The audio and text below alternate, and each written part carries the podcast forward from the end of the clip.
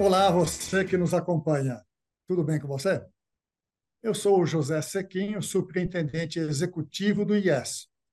E, ao lado do professor Alberto Gata, estarei com você no episódio de hoje, que marca o encerramento dessa quarta temporada do IEScast, podcast oficial do Instituto de Estudos de Saúde Suplementar.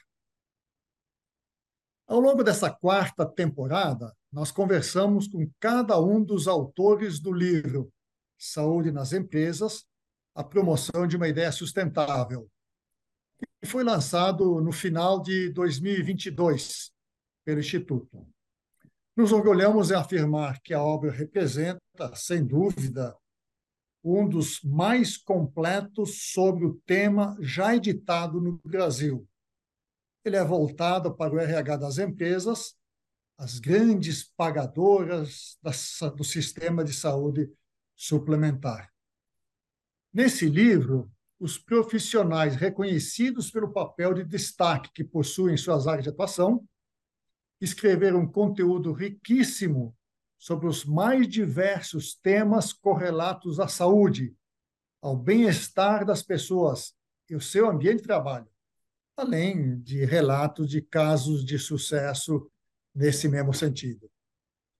Se você chegou aqui hoje pela primeira vez, sugiro fortemente que ouça os episódios anteriores na sua plataforma de áudio predileta, ou ainda pelo nosso canal no YouTube. Baixe o livro para entender melhor o que estaremos falando agora. Para a conversa de hoje, eu tenho a honra de contar com a participação do professor Alberto Gata, que eu já mencionei no começo. Ele é médico e pesquisador associado ao Centro de Estudos em Planejamento e Gestão da Saúde da FGV. E, ao meu lado, nós organizamos a edição do livro que já me referi. Sou Gata, muito bem-vindo ao nosso episódio último episódio desta quarta temporada do YesCast. Muito obrigado por participar. A ideia hoje é fazer um apanhado do que vimos até aqui sobre esse assunto tão importante que é a promoção da saúde nas empresas no ambiente de trabalho. O Gata, você poderia fazer um balanço dessa temporada, do conteúdo do livro, do alcance, e o que mais você desejar conversar para a nossa audiência? Ô, Gata. Então, Sequinho, é, inicialmente quero agradecer o convite do IES para participar uh, dessa, desse IEScast. Uh, e quero, quero dizer que a, a repercussão uh, dessa publicação do IES tem sido muito boa. tenho recebido notícias de adoção em cursos, pessoas que têm referenciado o livro em, em suas pesquisas. Então, eu concordo que, é, do meu conhecimento, é, se trata da publicação, um livro-texto, mais de 600 páginas, mais atual, mais completo, nessa temática que a gente tem em língua portuguesa. Há um outro livro-texto, uh, promoção, ambiente, promoção da saúde no ambiente de trabalho, quarta edição, que eu também participei da tradução, mas era um livro é, americano, né? então a gente fez uma versão. Uh, eu acho que grande, a grande vantagem desse, desse livro é ser um livro é, é genuinamente brasileiro, com dados nacionais. Então, uh, Hoje, quando uh, as pessoas vão fazer publicações, trabalhos de fim de curso, trabalhos nas suas empresas, não há motivo mais para citar dados americanos, europeus, asiáticos. Nós temos dados nacionais é, coletados nessa publicação. Então, acho que essa é uma, uma coisa. Uh, e a contribuição do IES? É, trazendo os autores para o IEScast, traz um valor uh, a mais, um valor agregado muito importante, porque uh, além da, uh, da publicação, permite às pessoas assistirem de viva voz com os autores sobre o que escreveram. Então, eu corroboro essa sugestão de que é, baixem um livro e, é, à medida que forem lendo, consultando, voltar para a biblioteca da, do IES, que é super completa, é, para ouvir o autor é, é, sobre o que ele quis dizer, sobre o que. E o tema, assim, ele é, é, cada vez mais atual. Você vê que a, a, a grande imprensa tem apontado nas últimas semanas, né, principalmente é, com os dados do último censo, né, essa questão do envelhecimento da população. Né, ela é, ela é, é, cada, é muito acelerada, né, Uh, e a gente teve o dado do censo e teve o dado, os dados da, uh, da PNI, uh, da, da Pesquisa Nacional de Saúde, é, corroborando que gente, é, as pessoas têm multimorbidade, muitas condições causadas por fatores de risco preveníveis, né? Então, um, jeito da gente é, ajudar, e a gente tem notado é, que muitas vezes as a iniciativas das empresas, das organizações, elas se limitam a atividades informativas, educativas, de sensibilização. Mas a gente sabe que só informação é muito difícil na mudança de comportamento. Precisa mais, né? Então, eu acho que a gente precisa estar bem instrumentalizado, né? com a, o nosso arsenal de soluções para tentar a, ajudar as pessoas a mudar o cenário. Né? E a gente vê que acompanhando o Vigitel, é, até, inclusive, um, um texto de discussão do próprio IES mostrou que o que se está fazendo até agora não tem funcionado muito, porque o cenário só piora. Né? Então, a gente vai ter que é, é, tentar pensar em outras alternativas, né? E, e é toda a sociedade se debruça né, é, sobre o tema. Né? Isso foi, ter, foi discutido, foi tema de discussão, inclusive, na recente discussão da, da reforma fiscal, né? É, onde se criou a possibilidade de taxar, inclusive, os alimentos não saudáveis, o tabaco. Então, eu acho que é, é, é um assunto que está na é, é, é, muito atual e que é, exige que a gente parta para, para a ação. E esse livro é muito oportuno, porque uh, antes dessa publicação, as pessoas que queriam conhecer o tema teriam, tinham que olhar em, em, vários livros ou artigos em língua inglesa. Então, agora eu acho que criou-se essa oportunidade, eu acho que foi um investimento do IES, no sentido de oferecer língua portuguesa, dados brasileiros, sobre tudo que tem uh, de mais atual e, e conceitos uh, corretos sobre o tema. Professor Ogata, você falou palavras-chave aí, fatores preveníveis, construir saúde, são ideias que nos moveram à construção desse projeto aí. Na verdade, o projeto nasceu de uma conversa nossa com nossa assessoria de comunicação. E a razão é muito simples as empresas contratantes são as maiores pagadoras e financiadoras dos planos de saúde. Hoje, elas gastam entre 12, 14 ou mais por cento da folha com esse benefício. É a maior despesa depois da folha.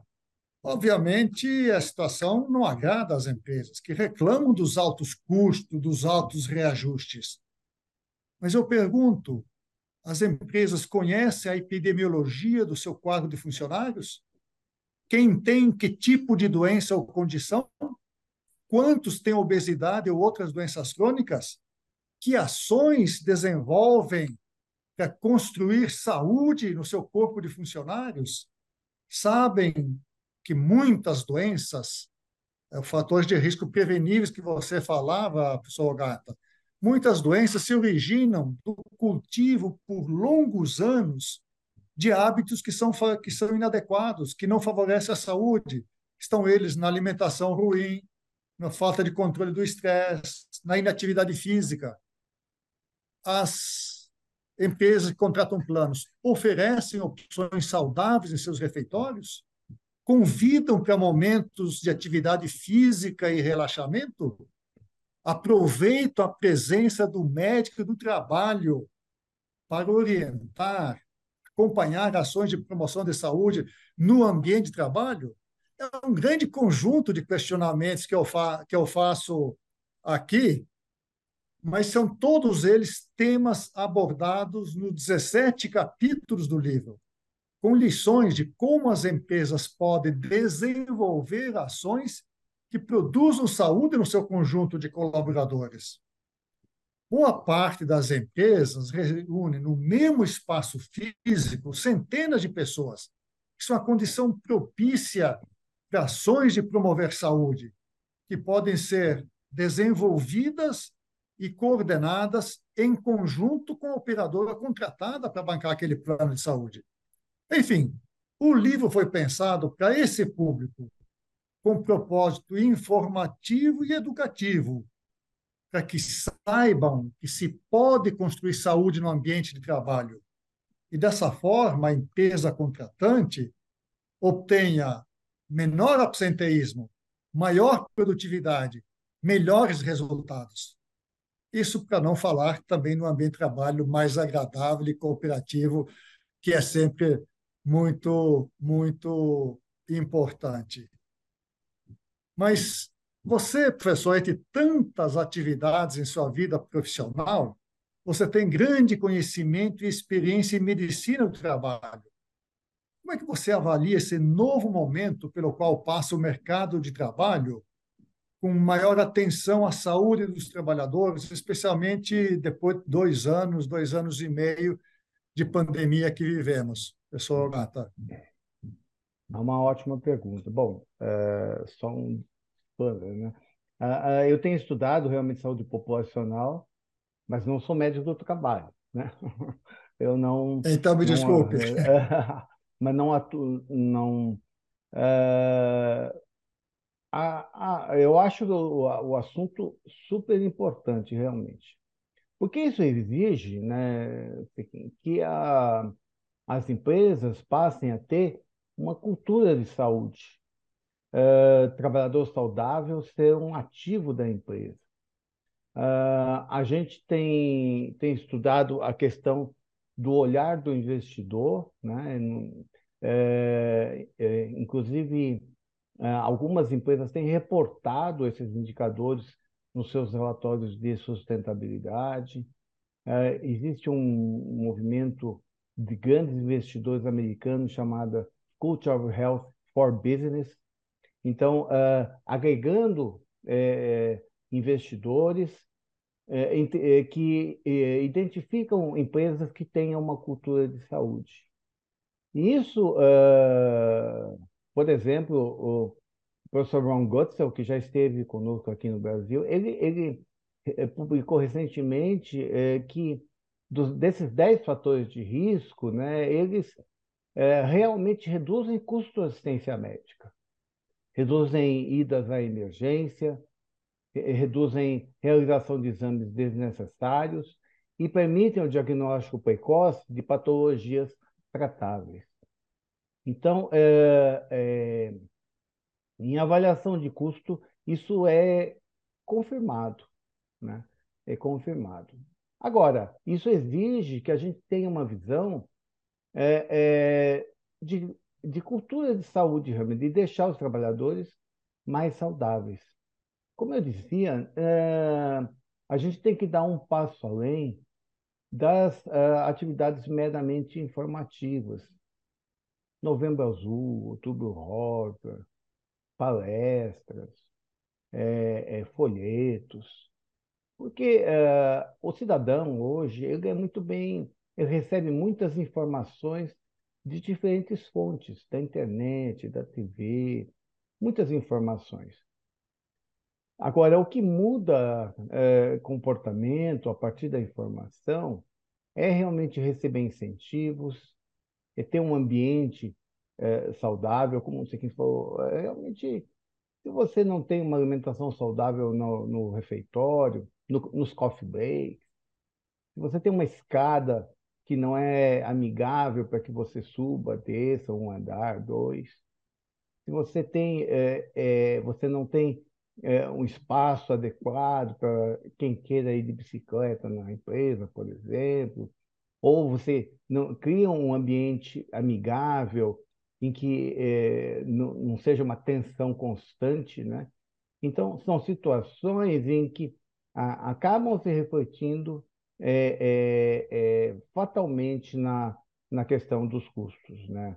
A gente, recentemente, a gente fez um survey e observamos que muitas, praticamente todas as questões, grandes questões físicas que as pessoas relatam, principalmente em pronto-socorro, dor nas costas, dor na nuca, é, enxaqueca, dor no estômago, elas estão associadas a uma percepção ruim de bem-estar.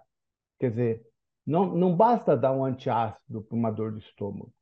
A pessoa não está legal. Então, isso o ambiente de trabalho pode propiciar uma melhora. Porque senão a gente vai realmente medicalizar tudo que a gente sente. E eu acho que essa publicação ela traz algumas algumas pistas interessantes, né?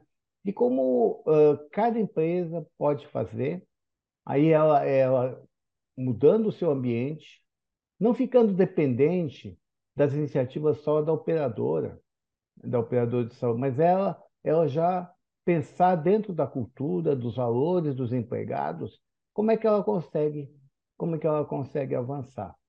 E as questões que o Sequinha apontou são muito importantes, né? A questão da alimentação.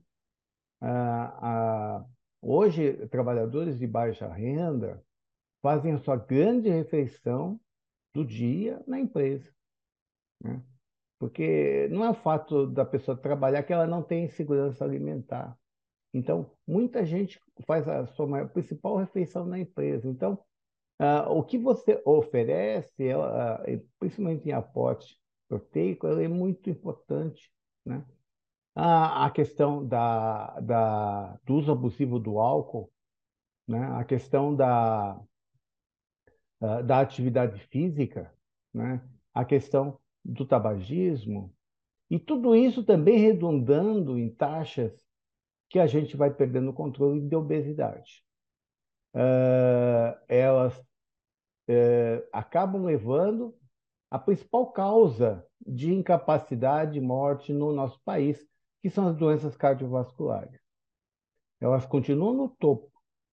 E a gente pode dizer, como você que bem falou, que ela, elas podem ser realmente preveníveis, né? reversíveis, através da, da mudança de comportamento. Então, é, não é um curso implacável, né? É, muitas vezes, quando a pessoa tem um, um câncer avançado, não, uma doença é, cardiovascular, ela, a, você pode prevenir um infarto, você pode prevenir um derrame. Então, eu acho que é um, é um bom momento. E a, a outra, né, a gente dizia que no início que esse, essa questão do envelhecimento, né, Tossiquim, é, é cada vez mais a, a imprensa recentemente agora cada vez mais as empresas estão contratando é, pessoas é, na faixa dos 50 anos, né?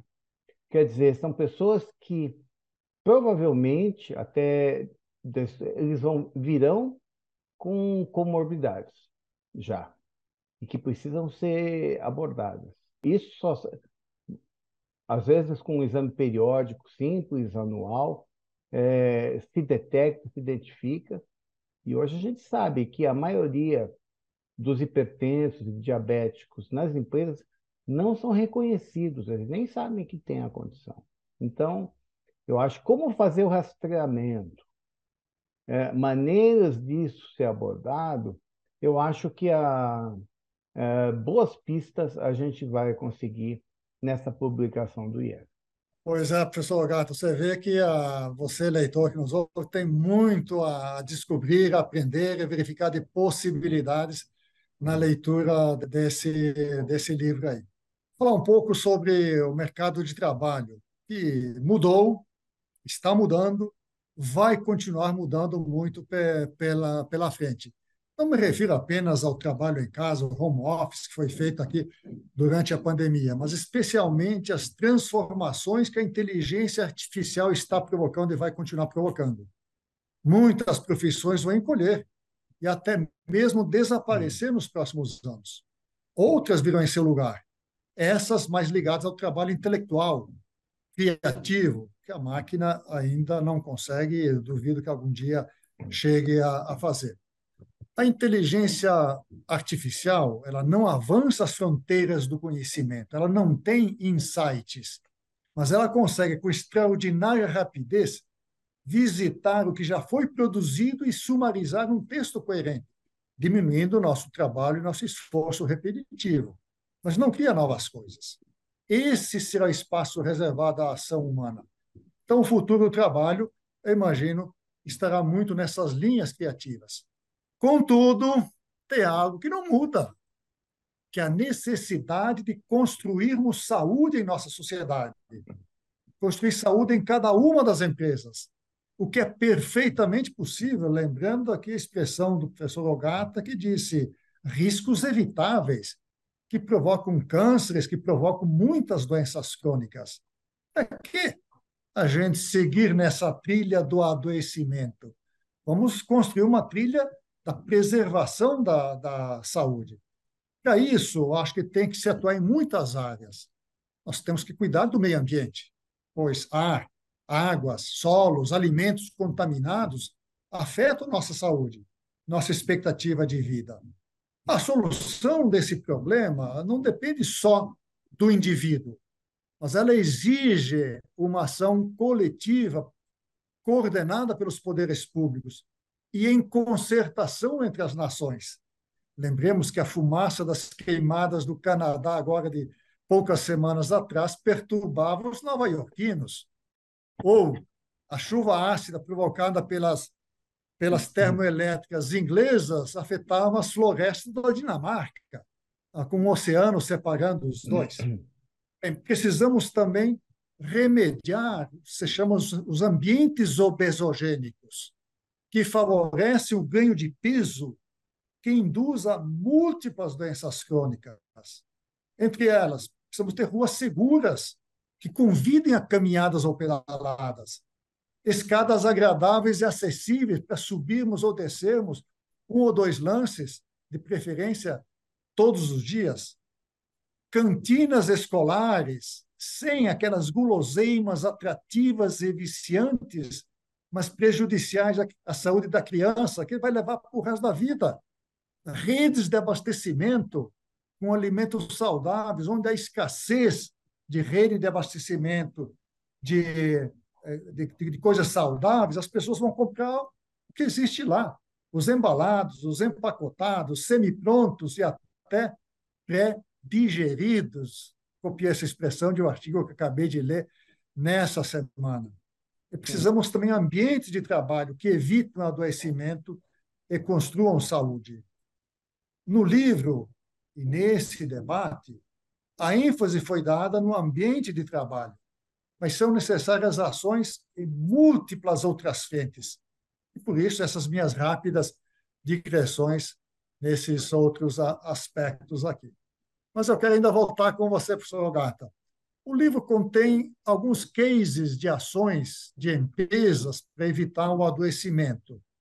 Gostaria de me valer da sua vasta experiência nesse assunto e lhe pedir para nos contar um pouco sobre sua visão de como esses cases e soluções apresentadas no livro e nessa temporada podem ser utilizadas mais amplamente na promoção da saúde e bem-estar das empresas que contratam plano de saúde e gasta uma pequena fortuna para a saúde dos seus funcionários. Professor, palavra sua. Bom, antes de mais nada, sobre o que você comentou, sem dúvida, cada vez mais é, a gente tem lido, tem visto e tem destacado a importância do, dos determinantes sociais, determinantes econômicos de saúde. Né?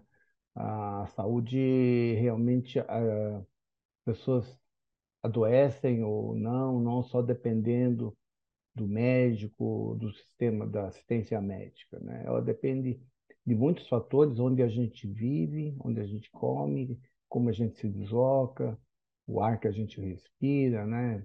É, e isso realmente é um fenômeno global, né? Hoje a, a BBC ela estava colocando o desbalanço uh, uh, na, na produção, na, na vida da, do, das pessoas que moram na Indonésia, que é o grande produtor de níquel, que é a matéria-prima das baterias dos carros elétricos, né? Então, a, a, a, o mundo desenvolvido usa cada vez mais carro elétrico à custa do níquel, que é extraído de maneira absolutamente predatória na Indonésia. Né? Então, ah, nós estamos todos. É, é, é, uma cadeia que a gente tem que sempre estar, estar atento.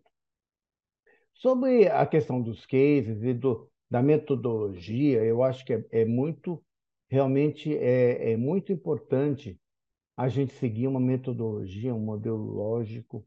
Os cases que estão no livro seguem uh, um modelo lógico, né? E a gente pode destacar alguns pontos que é, primeiro, antes de fazer nada, uh, ouça a voz do trabalhador, né?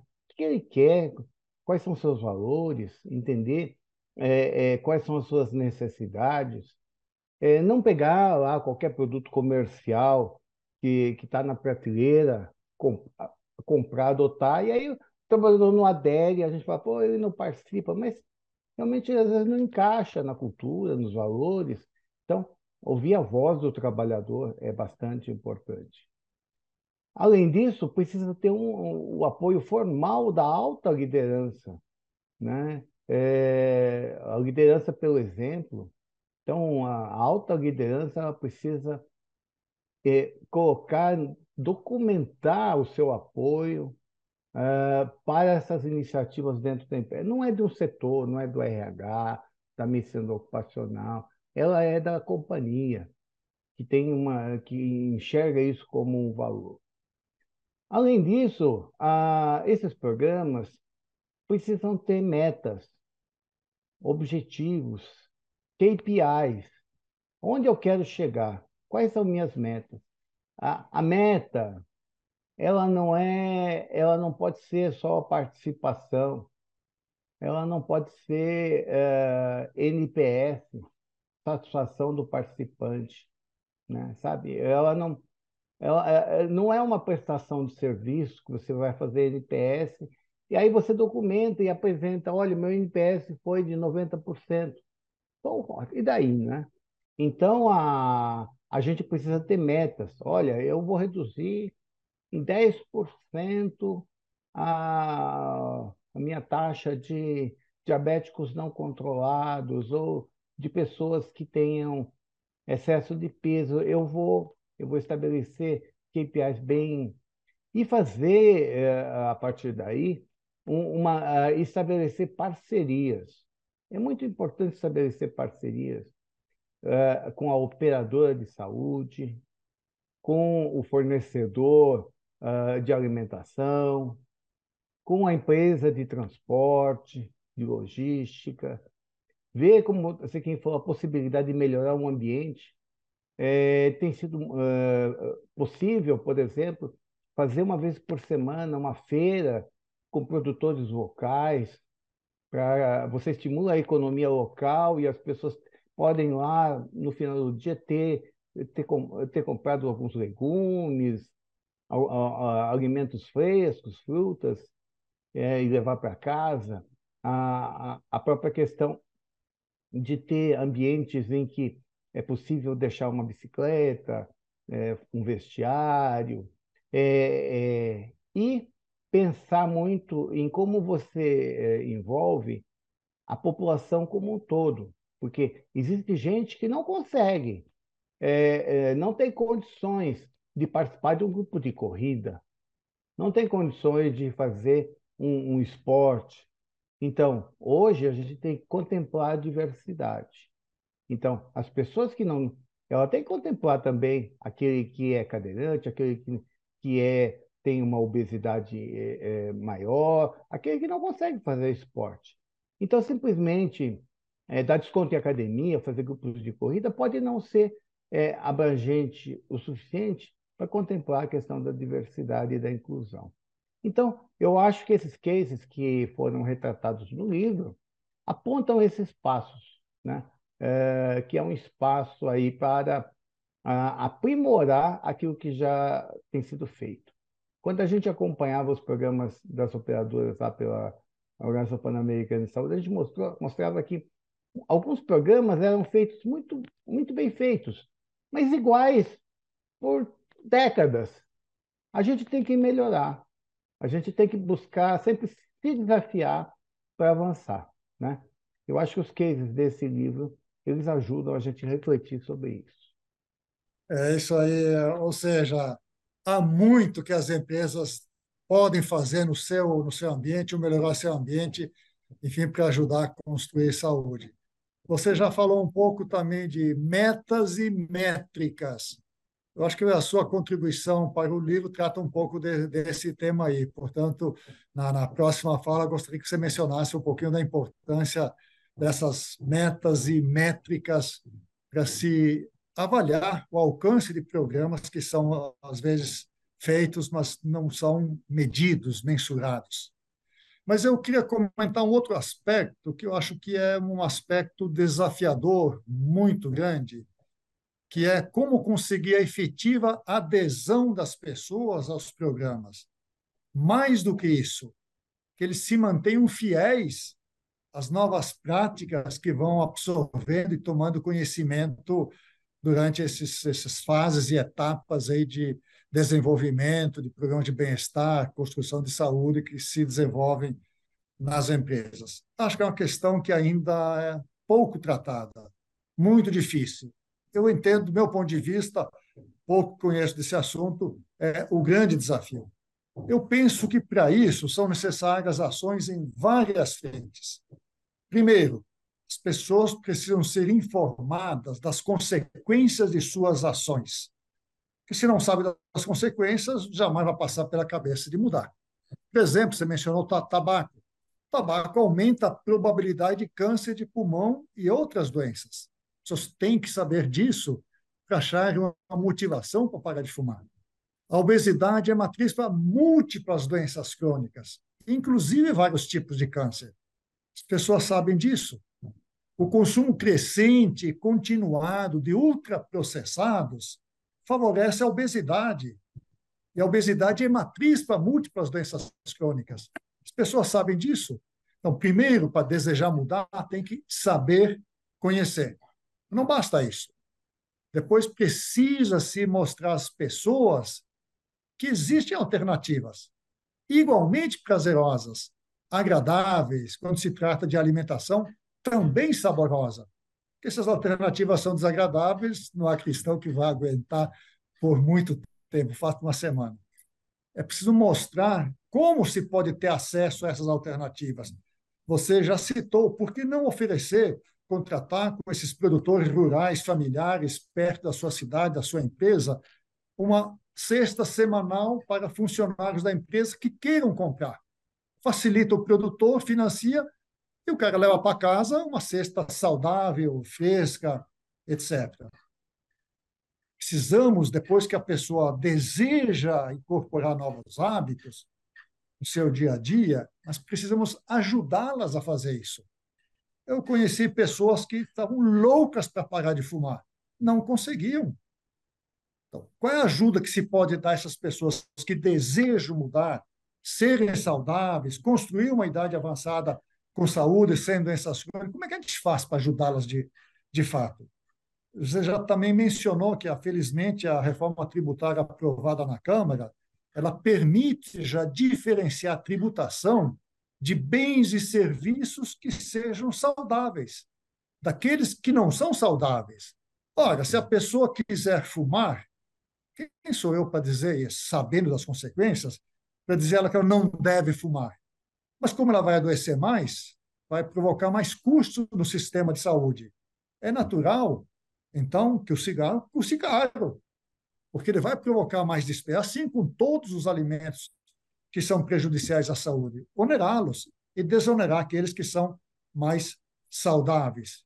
E, no fundo, precisamos, na verdade, construir um ambiente que não seja tão obesogênico quanto o que temos hoje. Porque as pessoas podem ter vontade de mudar, mas o meio ambiente ser um tremendo obstáculo à mudança e a ser fiel à mudança que conseguiu fazer.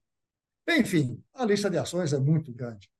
Eu diria mais que é uma profusão de recomendações, de linhas de ação. Tanto aqui no Brasil, as orientações nutricionais do Ministério da Saúde são elogiadas mundo afora não são praticadas como se diz lá. Mas a OMS recomenda, o The Lancet, a hum. prestigiosa revista, as mais diferentes sociedades de especialidades médicas recomendam esse tipo de comportamento. É preciso fazer. É preciso comunicar, mostrar, educar, informar e depois ajudar as pessoas, enfim, a, a desejar e mudar, ajudá-las de fato a mudar. Bem, poderíamos continuar falando sobre horas sobre esse tema, mas o tempo é escasso para todos e vamos precisar encerrar. Então, Gata, se quiser falar um pouco sobre métricas e depois suas considerações finais e sua despedida. Gata. Eu acho que a sua, essas suas colocações sobre a, a, a importância da participação são realmente super importantes, né? porque além da, além da informação, ele tem que, ele tem que ser incentivado. Uh, há um exemplo de uma operadora uh, americana em que ela fez uma parceria com a Apple e deu um Apple Watch, financiou um Apple Watch em meses. A cada mês que ela, que a pessoa atingisse a sua meta, ela não pagava mensalidade do Apple Watch. Quer dizer, ela poderia, após os meses, ela ter o Apple Watch de graça. Mas ela tinha que cumprir aquela meta de passos registrado. Então, assim, a tecnologia, como você bem falou, também atua nesse, nesse sentido. Né? Hoje, há, há, há muitas iniciativas de chatbots, inteligência artificial, que ajudam a aconselhar as pessoas a, a, a melhorar seu estilo de vida. Eu acho que os incentivos elas têm que ser também muito bem direcionados. Um exemplo que eu tenho pensado eu que é essa questão do benefício farmácia. Hoje ele é concedido muitas vezes de maneira genérica. Então, tantos por cento de desconto levando a receita. Isso tem levado a um uso abusivo de tranquilizantes e benzodiazepínicos. E a gente vê o que está acontecendo nos Estados Unidos com o uso de opioides. Que tal se, a, se quem oferecesse esse benefício farmácia que fosse mais seletivo e desse um incentivo maior para questões, por exemplo, de é, é, descontos ou, ou financiar uh, o remédio para quem deseja parar de fumar. Né? E uh, atrelar o, o fornecimento de medicamentos psicotrópicos à, à adesão a um programa de saúde mental, por exemplo. Agora, isso exige que você eh, sempre esteja pensando pensando em cima da uh, avançando no programa, né? Porque uma métrica, por exemplo, para encerrar essa questão, por exemplo, dos afastamentos, né? A gente sabe a quantidade de afastamentos de curta e longa duração pelo CDF, doenças mentais e emocionais. Essa é uma métrica que a gente pode realmente ah, e a grande causa que são as doenças musculoesqueléticas acompanhar e estabelecer metas é, para ah, o atingimento dessa ah, a redução desse porque isso implica também e, eh, traz um impacto tributário para as empresas através do FAP. Além disso, buscar é, criar um dashboard, um painel com os indicadores apontados no exame periódico ou nas feiras de saúde, de maneira que eu consiga ter indicadores em que, isso já acontece em empresas aqui, o gestor da unidade da empresa, ele enxerga o, o, o, um índice de estilo de vida do seu setor, e isso pode ser atrelado a, a, a incentivos é, financeiros para o gestor para que motive as pessoas a participar. Então, eu acho que a, a gente precisa avançar em métricas, como eu falei. Acho que a gente tem que ir além da mera satisfação, o mero NPS como indicador. Eu quero agradecer a, a, o convite, a confiança pela ter contribuído com a obra, e eu quero é, estimular realmente as pessoas a que, a que é, o consultem. Nós temos estimulado nossos alunos a, a usar como um livro texto de referência. Outras escolas têm utilizado. Então, eu quero fortemente recomendar que as pessoas baixem. É, é grande para ser lido, né? mas para ser consultado sempre que necessário. Eu quero cumprimentar o IES por essa iniciativa é, de fazer um, uma obra de tamanho envergadura. É, muito obrigado pelo convite para hoje e espero vê-los em breve. Sou Gata, o IESA é que lhe agradece tanto a colaboração importante que você deu como nosso consultor editorial para essa obra, com múltiplas sugestões, avaliações, etc., e por ter participado com o artigo e agora, nessa tarde, na conversa de hoje, que foi, eu reputo, como muito agradável. Isso tudo mostra que há muito que pode ser feito nas empresas para construirmos um ambiente saudável e construirmos saúde nas pessoas, evitando o adoecimento. Como o professor Gata lembrou, é perfeitamente possível fazer o download gratuito do nosso livro no site do IES, www.iess.org.br. Ele está disponível para download gratuito também pela Amazon, pela Google, na Biblioteca Nacional.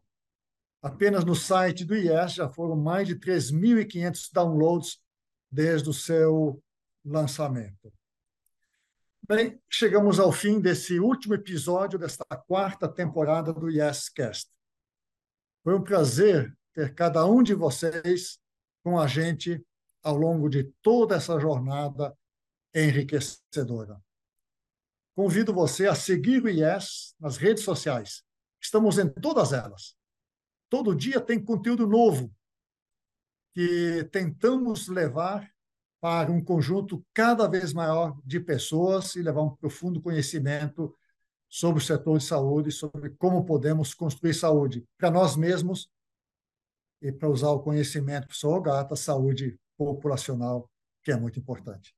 Muito obrigado a todos que nos acompanharam e até uma próxima temporada.